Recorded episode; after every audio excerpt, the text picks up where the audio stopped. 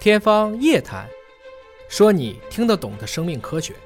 因为抗疫已经有一年的时间了嘛，就这一年当中，你的跟抗疫相关的主要的工作的职责是什么？呃，严格意义上来说，我们是在二零二零年的一月二十三号，咱们不是成立了指挥部嘛？我实际是在一月二十一号，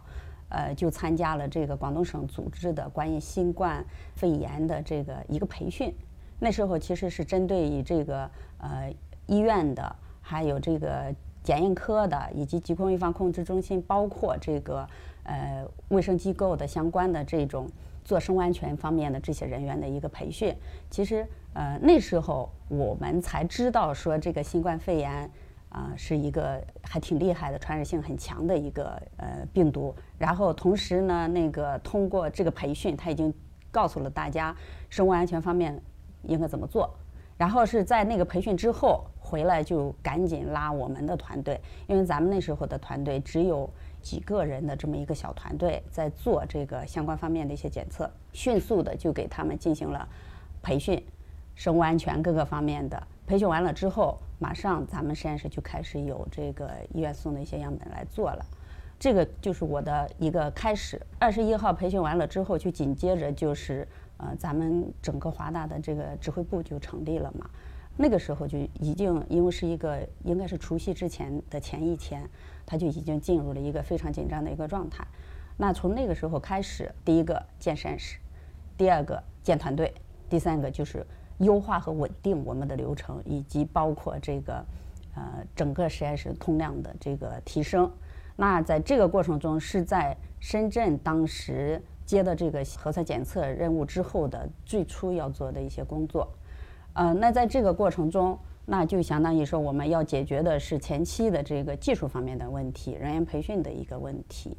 然后等到这个深圳这个检测之后呢，我们就会呃又要面临到说，呃我们的这个化验实验室要向全国各地去扩展，尤其是三月份之后就有海外的这个需求了。那呃对于我们这个团队来说，然后又要做呃大批量的人员培训，以及那时候已经出现了我们要有。大批量的这个设备，设备来了之后，因为不同品牌的设备，你是要进行这个测试，以及对外以进行火眼实验室之后，我们还要进行相关的技术支持，呃，遇到相关问题的一些 troubleshooting，这个也都是在我们这个团队里要去建相关的一个能力，它其实是一个持续性的一个优化的过程。因为你的日常工作呢是整个交付中心的一个负责人，嗯，呃，交付中心就是实验室嘛，那我就直接在原有实验室上改造不行吗？为什么一定还要再重新建了一个火眼实验室，专门做这种 PCR 的实验呢？因为第一个，这个实验对我们来说实际是没有难度的，但是为什么我们当时要进行这个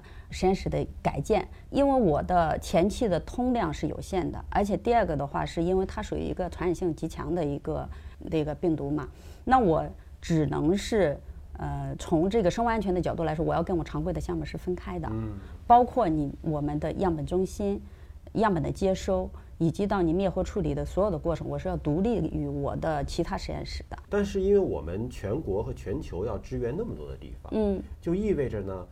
越是熟练的人，嗯。他有可能他的任务越多，嗯，他有可能要跑的地方越多，对。那你需要怎么的去和他们沟通？呃，比如说刚开始的时候，呃，尤其是这些带队的人，我们还是会跟他们做一些沟通的。华大的人还是我觉得这个特点还是很明显的，他们并没有人说不愿意去，但他可能会有疑问，会有疑惑，嗯。我们可以去跟他沟通去解决。比如说会有什么样的疑惑？感染的这种风险，呃，一般大家考虑的更多的是这样子的问题。那在这个过程中，其实咱们呃，在他们出去之前，比如说给买保险呀，对他们的酒店要求啊、安保要求呀、接送服务啊，这些我们都是有一套法务，包括人力、海外，大家一起是研究了一套东西，然后给到。各个国家一旦这个国家去执行，我们要做火眼实验室，那我们就有这么一套的要求，你要满足我们，保证我们人员的这个安全。希望我们在这种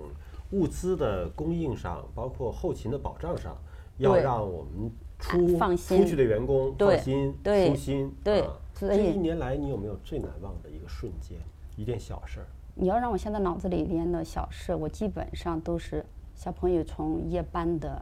房间里出来的那个状态，啊，就是他们出来，你想想一个夜班下来，脱掉防护服，一身汗，一身汗，这个头上都是那个印儿，